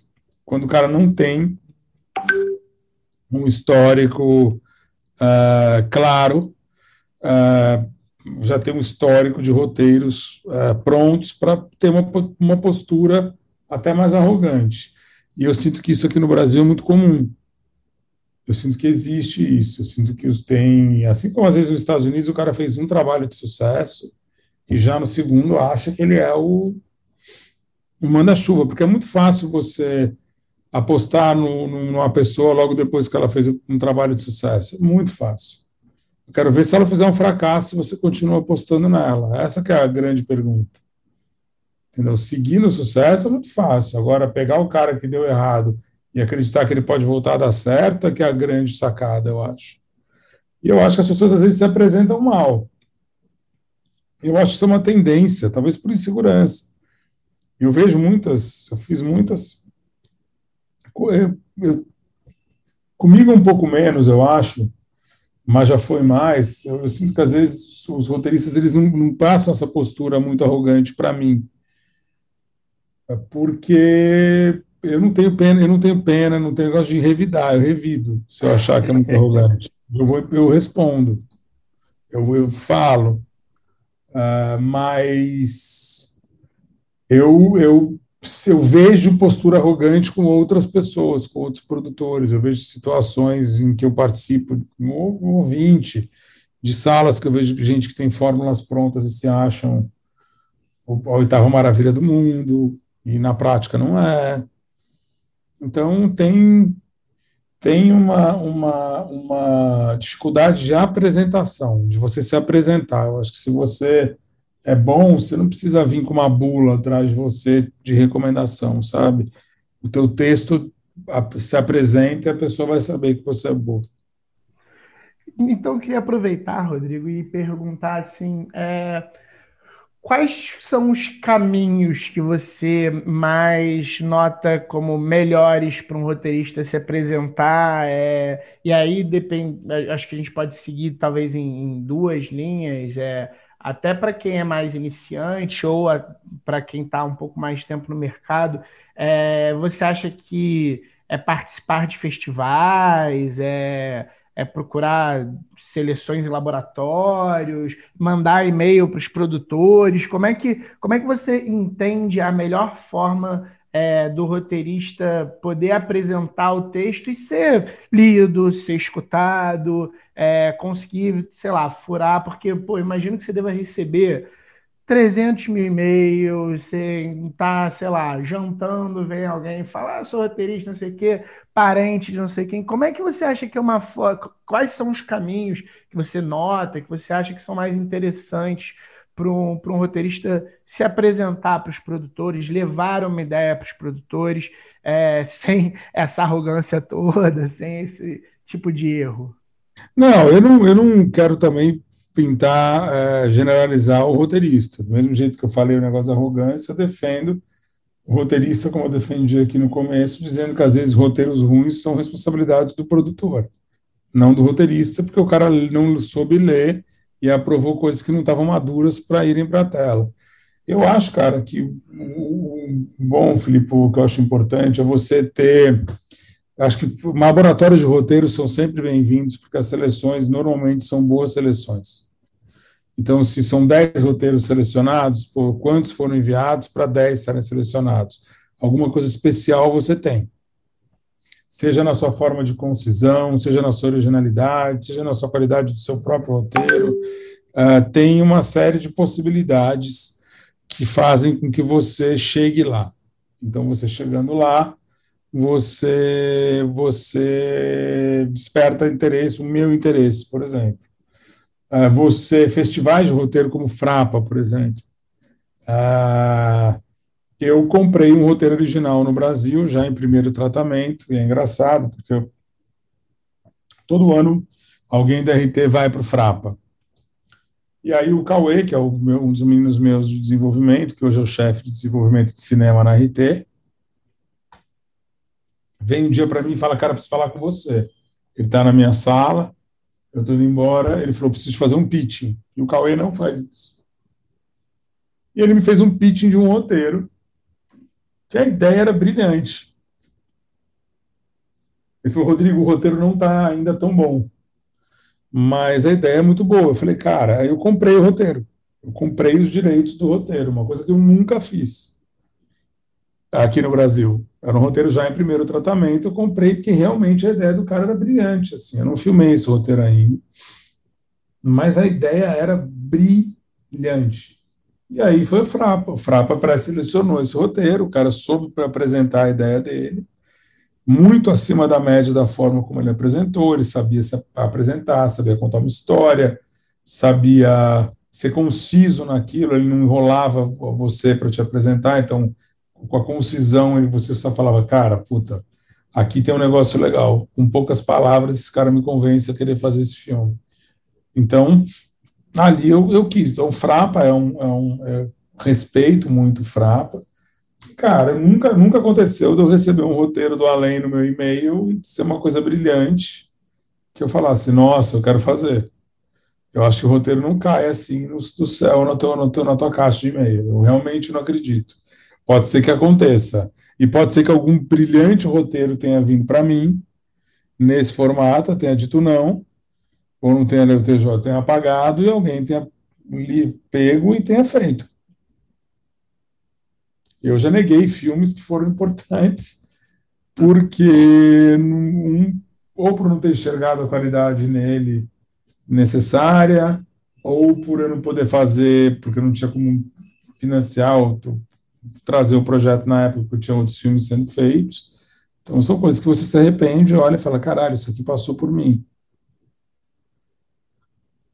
Rodrigo, é, você é, convive aí com duas realidades muito diferentes, né? Falando assim é, sobre roteiro, né? Especificamente roteiristas, né? Talentos, né? Que é a realidade do mercado brasileiro e a realidade de, de Hollywood, né?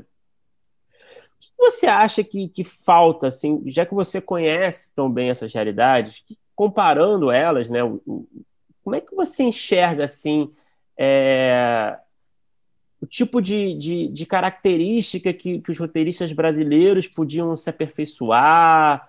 É, o que, que você acha que falta para os roteiristas brasileiros quando comparados, por exemplo, aos roteiristas é, de outro cenário, como dos Estados Unidos, É, não sei se é uma questão é, de, de, escrita apenas, porque a gente sabe, né? Tem toda a questão da profissionalização, né? Tem, tem toda o, o questões de, de, agenciamento, gerenciamento de carreira. A gente tem, tem uma estrutura muito diferente que aqui não, a gente não tem, né? É, como é que você enxerga assim as diferenças é, entre essas duas realidades? Eu acho que são três coisas é, básicas de diferença. Assim. Primeiro que eu acho que lá é cultural, né? O cinema ele é uma coisa culturalmente muito mais forte e maior do que o cinema no Brasil. Então, por, aí, por isso, já a chance de você ter mais qualidade é maior. Quando aqui lá você tem uma indústria formada, você tem uma indústria gigantesca, e aqui você tem algo em formatação. Então, a quantidade de roteiristas versus a quantidade que a gente tem aqui é uma conta que você com certeza tem pessoas acessa mais talento lá do que aqui, porque o número lá é muito maior do que aqui. Então, estatística, você já tem essa resposta. Aí eu acho que tem uma questão de formação. Você tem, você tem uma formação, cursos, uma formação prática e técnica lá que você também não tem aqui, que o Brasil está começando a, a, a, oferecer esses cursos agora, mas que também não está ainda no nível dos cursos dos, dos, dos, americanos. Então, a gente ainda não chegou nesse lugar. Então, assim, essa formação é diferente.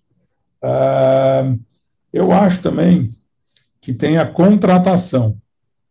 Eu acho que assim a gente, o cinema brasileiro é um cinema que não tem uma capacidade financeira de você rapidamente ter dinheiro na mão para desenvolver, fazer uma contratação coerente de um roteirista. Então, por exemplo, quando você pensa na Globo, nos anos áureos da Globo, a Globo sempre pagou muito bem o autor, né?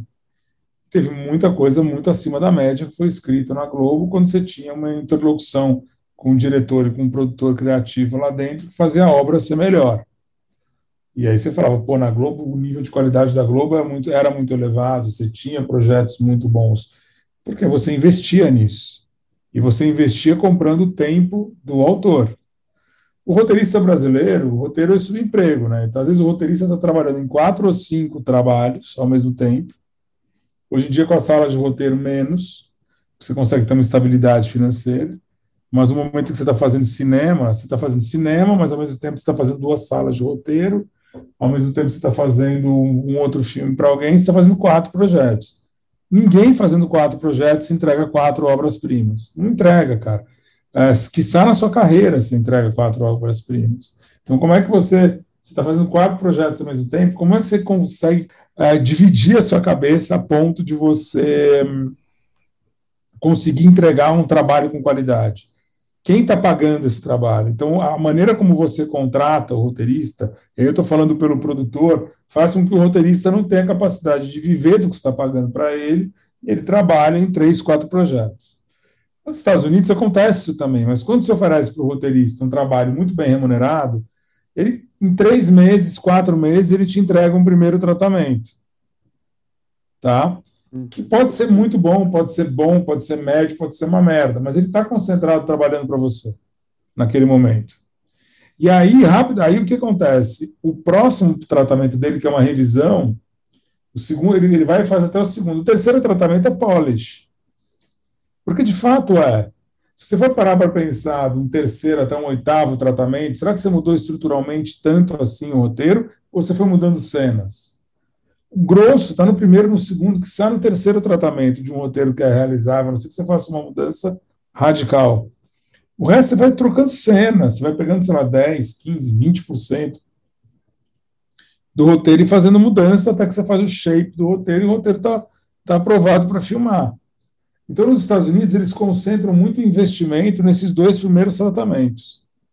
Então, o roteirista se sente melhor remunerado. Ele é, de fato, melhor remunerado existe um valor melhor, mas em curto tempo para o cara poder se dedicar a você e não a 10 projetos ao mesmo tempo. Então, acho que isso é uma situação diferenciada, que aqui a gente não consegue replicar, porque o cara não consegue viver. Se você for contratar um roteirista, vamos lá, vou dar um, vou fazer um preço hipotético aqui, tá? Uhum. E o primeiro tratamento ele vai ganhar 40 mil reais, tá?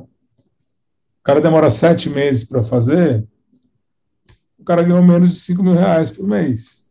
Uhum. Entendeu? Então, assim, um pouco mais de 5 mil reais por mês. A gente, muita gente, é um absurdo que eu estou falando aqui, mas, cara, tem gente que não, não ganha isso, não consegue viver, mas dentro dessa profissão é uma remuneração baixa. Se for parar para pensar no mensal. Uhum. Uhum. O cara não consegue pagar as contas deles. Acha que ele vai fazer só o seu roteiro? Não. Ele vai fazer mais quatro. Aí você está competindo contra ele mesmo. Ele está competindo contra ele mesmo.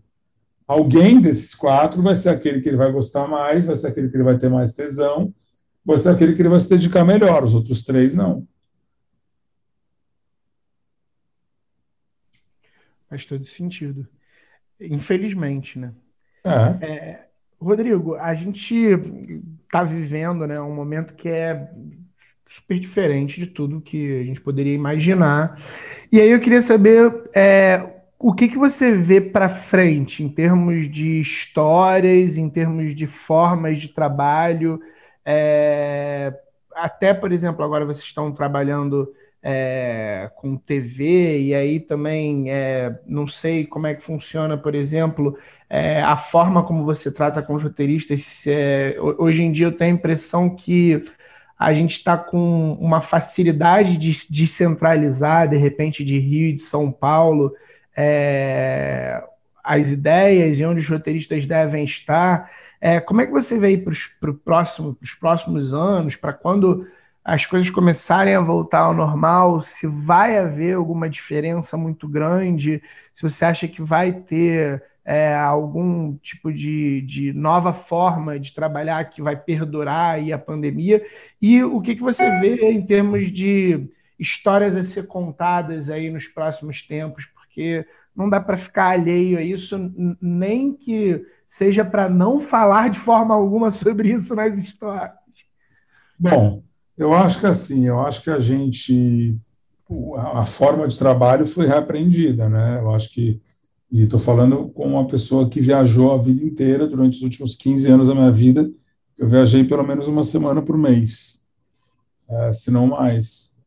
Eu acho que a forma de trabalhar, de se relacionar profissionalmente mudou, porque você entendeu que com as ferramentas online você consegue ter a mesma eficácia do que o encontro ao vivo e além do que é mais barato, né? Você não precisa pagar uma passagem aérea e um hotel. Então, eu acho que as relações vão mudar. É óbvio que vai voltar quase a uma normalidade, mas as coisas vão ser mais bem pensadas. Não necessariamente você precisar ficar fazendo encontro presencial. O encontro presencial é muito bom, mas a gente poderia estar fazendo isso aqui numa mesa de café, com vocês com o gravador aberto para mim. Qual é, qual é a diferença? Um olhar na cara do outro? A gente podia estar com a câmera ligada aqui olhando. Então, é uma, uma conversa mais franca quando a gente está no olho no olho? Não sei. Não sei te dizer. Não sei se dizer se aqui eu dou mais atenção para vocês que eu daria num café, que tem gente passando, que você se distrai. Não sei te dizer. É algo que a gente precisa parar para pensar. Quantas histórias em si, o que, que a gente vai escrever e outras. Você falou uma coisa aqui, eixo Rio e São Paulo. A pandemia acabou com esse eixo. Não tem mais isso. Uh, eu acho que tem um cinema maravilhoso foi feito em Pernambuco, que nunca foi centro, e o cinema de Pernambuco virou um dos cinemas melhores, mais originais feitos no Brasil. Uh, você tem um cinema na Bahia sendo feito muito bom, o cinema novo, a base do cinema novo, quase toda baiana. Você tem um, você tem uma, um cinema mineiro sendo feito muito bom, uh, que pessoas fazem um cinema diferente. Tem aí uma um polo de cinema. Tem gente fazendo filme de terror na Paraíba entendeu? Você tem que acessar. Eles não são tão acessíveis, você não vê tanto. As pessoas não chegam em você, mas elas estão aí. Você também tem uma questão que é o seguinte, os assuntos. Cara, eu tive essa conversa ontem com o roteirista, ah, pô, afim de fazer um filme sobre a pandemia. Eu falei, cara, quem quer ver um filme sobre a pandemia? É. Quem tá afim de ver? Eu quero ver um filme, eu quero ver um filme que tenha horizonte, que tenha espaço aberto, o cara correndo no mato, um escapismo. Eu quero pensar em outra coisa, sabe? Eu quero, eu acho que vai ter uma tendência. Isso é uma coisa importante para a gente avaliar. O cinema é feito de curvas de tendência. E tem uma tendência do que vai ser feito por aí, do que o público quer. Muito fácil você olhar para isso hoje, contextualizar com o passado, entender o que o público quer ver. Se você consegue entender isso, a chance de fazer um sucesso é muito maior. Eu acho que isso você faz se você olhar a história do cinema, analisar os ciclos, entender esses ciclos, entender onde a gente se encontra e tentar olhar para trás e ver onde foi um ambiente mais parecido e o que, que era exibido para a população e o público comprava. O que, que o público quer ver quando ele sai de uma tristeza profunda e absoluta e de um confinamento? Vamos parar para pensar nisso. O que, que o público quer ver? O que, que o público quer? Alegria, felicidade, amor, uh, landscape, gente. O público procura para isso. O público não quer ficar na tragédia, entendeu? Tragédia a gente viveu dois anos, cara.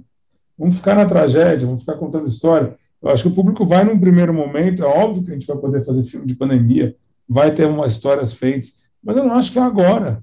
Eu acho que você precisa de um tempo de reflexão para poder fazer isso. Agora você tem outras coisas para fazer, ninguém aguenta mais fazer isso. Até porque você, dentro de casa, sem ter o que fazer, você consome muito mais informação. Então você tem muito mais informação sobre o que está acontecendo agora. Na Segunda Guerra Mundial, você lutava para sobreviver de uma outra forma. Você não tinha acesso à informação, por isso que filmes foram feitos depois, para informar a população do que acontecia. Porque a população não tinha essa informação.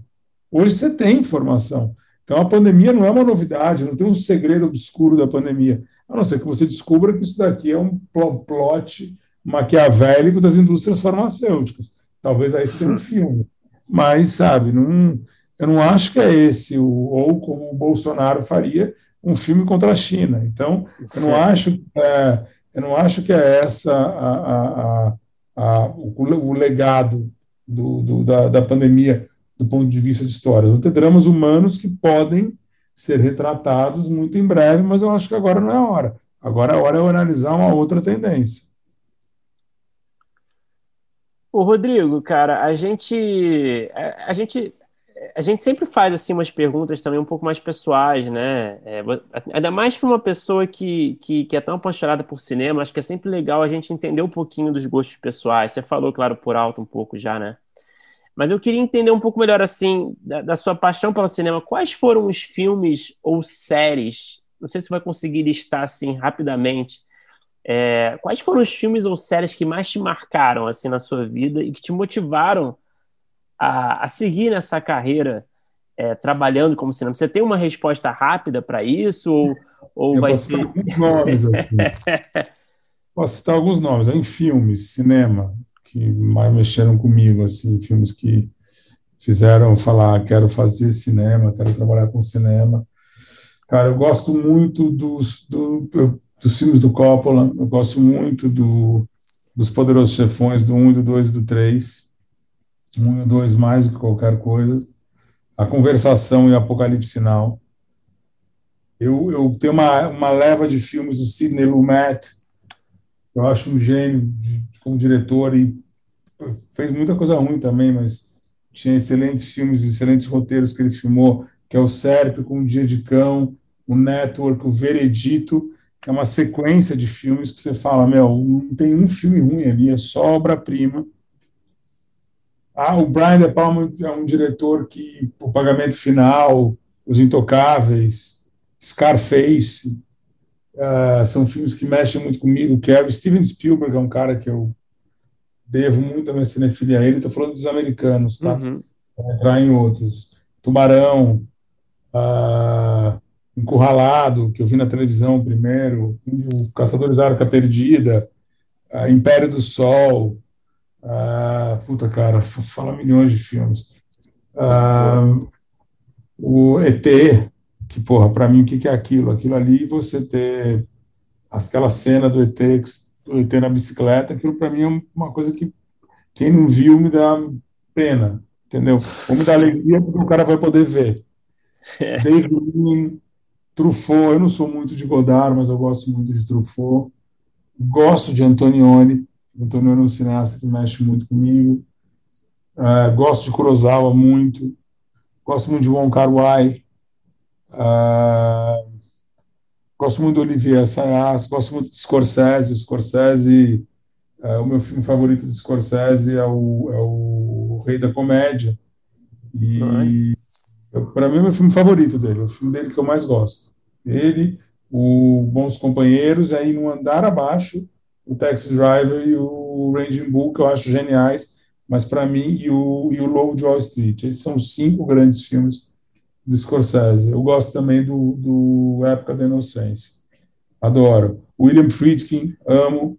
Hum. Peter Bodanovich, uh, amo um, John Ford, Howard Hawks, Fritz Lang, Alfred Hitchcock, Charles Chaplin, Buster Keaton, um, Red River, é um filme do Howard Hawks que eu amo. Amo The Searchers. Uh, acho My Darling Clementine uma obra-prima. Acho Grapes of Wrath um dos maiores filmes jamais feito. Vinhas da Ira, do John Ford. Uh, gosto de Cara, eu gosto de muita gente, cara. É, tá gosto tá super respondido. Aí de série de TV, de série de TV, eu tenho um marco para a primeira série de TV que marcou minha vida foi Twin Peaks, a primeira temporada. Uhum. Twin Peaks marcou minha vida, assim, de ver todo domingo, de ter essa noção de você todo domingo comentar na escola no dia seguinte o que, que você tinha visto, que era domingo depois dos gols da Fantástico e do, e do Fantástico. Mas seus amigos viam também? Na escola víamos. Conversava Twin Peaks. conversava. Cara, eu tinha. Twin Peaks foi em 90, 89, 90. Eu tinha 14 anos. Eu chegava na escola e a gente comentava sobre Twin Peaks, cara. Comentava sobre a Laura Palmer. Grupo bom. É, era algo que a gente conversava. Uhum. Cara, uma série que me marcou muito como minissérie, que eu amo, é, é Band of Brothers, eu amo coisa de guerra. Eu acho foda demais. Band of Brothers.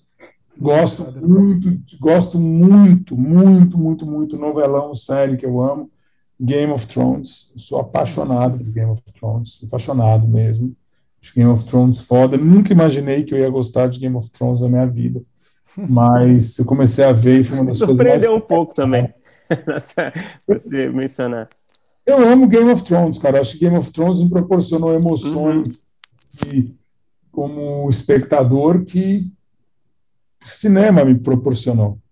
Eu tô, amei, adorei, uh, adorava Newsroom. Newsroom, primeiro episódio de Newsroom, eu chorei. Então, eu amei Newsroom, amei. A segunda temporada eu acho médio e eu gosto da terceira temporada. Soprano eu gosto muito, hum. muito. Estou adorando essa, essa série Mary of. Esqueço o nome. Estava falando ontem para minha namorada, a gente estava vendo ontem. Qual? episódio, essa da Kate Winslet, Mary of. Ah, sei, sei. sei Cara, essa série é maravilhosa. Maravilhosa. Eu trabalhei com um roteirista num projeto de cinema. Cara, eu tô impressionado com essa série, o que ela tá te dando. Estou assim, adorando essa série. Tô com vontade. Ele tem o potencial de fazer ela ser incrível e fazer ser uma bosta sem tamanho. Mare of Easttown. Mare of Easttown. Adoro, eu tô adorando essa série. Adorando. Achando maravilhosa. O Watchmen eu amei, achei foda, achei primeira linha, gostei muito. Uh, gostei da última temporada de Stranger Things, porque minha filha é viciada em Stranger Things, então minha filha sabe tudo. Uh, ah, Para minha filha, o, o, o, o, a ídola dela é a Billy Bob Brown, então Millie Bob Brown, ela ama, ela sabe da Millie Bob Brown como eu sabia do Tom Cruise quando era garoto. então, cara, eu tô falando de algumas séries, poderia falar de várias. Claro, claro, claro. Maias na Globo, sempre gostei. Uhum. É, então tá super bem respondido, Rodrigo. E, e, cara, uma curiosidade, você não pensa em escrever? Eu sei que você já escreveu argumento, né? Que você se envolve bastante criativamente com os projetos que você produz. Mas você pensa em um dia, de fato, escrever um roteiro ou até dirigir? Cara, dirigir sim.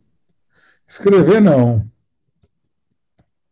Escrever não. Eu sou disléxico para escrita, sabe? Eu tenho.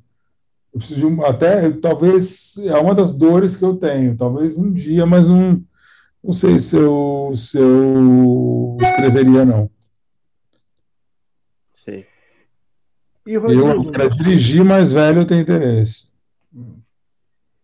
E, Rodrigo, para a gente fechar aqui, é, você falou um pouco que está com um olhar aí para algumas comédias. O que, que, é que você está. É, vamos dizer assim, procurando, se interessando em produzir, eu imagino que eu acho que eu acho que você falou sobre isso na palestra, mas que você tem uma vontade de, de fazer coisas diferentes para as pessoas não chegarem e te oferecerem a mesma coisa que você já acabou de fazer, tal. É, o que que tem te chamado assim a atenção? O que que você tem tido desejo, sei lá, em termos de gênero ou tipo de história? É alguma coisa que tem é, te interessado em produzir? Eu estou afim de fazer um policial bom, um thriller bacana, com vontade. Estou querendo fazer uma história de amor foda. Eu acho que eu fiz uma bonita história, um bonito drama de duas irmãs do Vida Invisível. Agora eu quero fazer uma história de amor uh, fodona. Estou com vontade de comédia, uma coisa mais sofisticada. Tenho muita vontade de fazer. Aí estou pensando não tenho nada nada definido na minha cabeça. De novo, é o que eu tô com vontade de assistir, assim, sabe? Tô a fim de fazer um noir, uh, tô pensando em fazer alguma coisa no ar. Uh, tenho achado complicado fazer uma coisa muito contemporânea brasileira, porque me incomoda um pouco o que está acontecendo aqui, e eu acho que você tem que encontrar a história certa. Mas, de novo, fica um pouco repetitivo, então você tem que parar para pensar. Eu acho que onde esse país chegou, uma tristeza. Então, é, é até um desafio como produtor saber encontrar a história que vai poder conversar com a realidade do nosso país e ressoar lá fora de uma forma que, que funcione. Eu acho isso importante, mas eu acho que a gente vem. O Brasil é um país que ficou um país triste, era um país feliz, é um país muito triste hoje. Então, tem que quebrar a cabeça para entender como a gente pode resgatar essa identidade brasileira, essa vontade de ser brasileiro. Eu não acho que o Brasil é o Brasil do Bolsonaro, sem dúvida nenhuma, nem de quem segue ele. Então, acho que a gente tem que parar para pensar, entendeu? Bom, perfeito, Rodrigo. Pô, muito obrigado por conversar com a gente, cara. Foi demais. Pô, ótimo, cara. Ótimo. Eu que agradeço a vocês. Ah, como eu falei, pô, acho que o trabalho de vocês é excelente, gosto muito do que eu ouço, no que vocês têm feito. Muitos colaboradores meus ou parceiros meus já passaram por vocês e tenho gostado muito. Pô, foi demais o papo, Rodrigo. Obrigadão, foi muito maneiro mesmo, cara.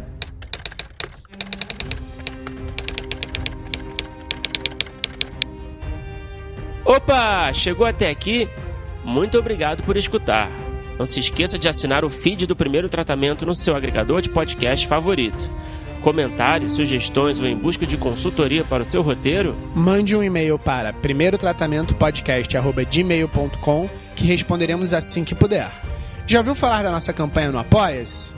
ganhe recompensas exclusivas e nos ajude a continuar entrevistando nossos roteiristas favoritos. É só entrar em apoia.se barra primeiro tratamento e se tornar um apoiador. Muito obrigado novamente e até o próximo episódio.